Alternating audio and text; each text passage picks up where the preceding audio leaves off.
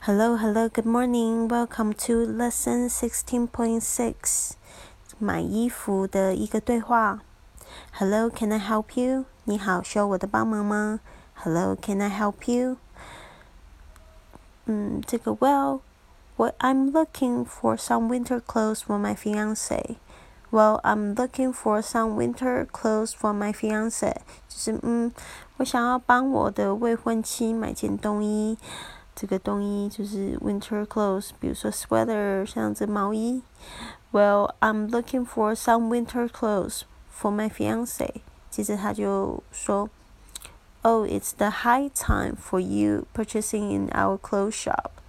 How we are now having a pre-sale season, pre-season sale on all our winter apparel.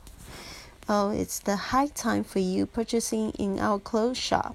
We are now having a pre-season sale on all our winter apparel。然后呢，他就接着说：“哦，现在在我们的店里呢，买衣服正是时候呢。现在我们正在进行冬衣的季节性促销。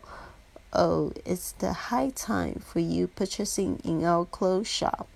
We are now having a pre-season sale on all our winter apparel。”然后他就接着说。 Really? What's that? Really? What's that?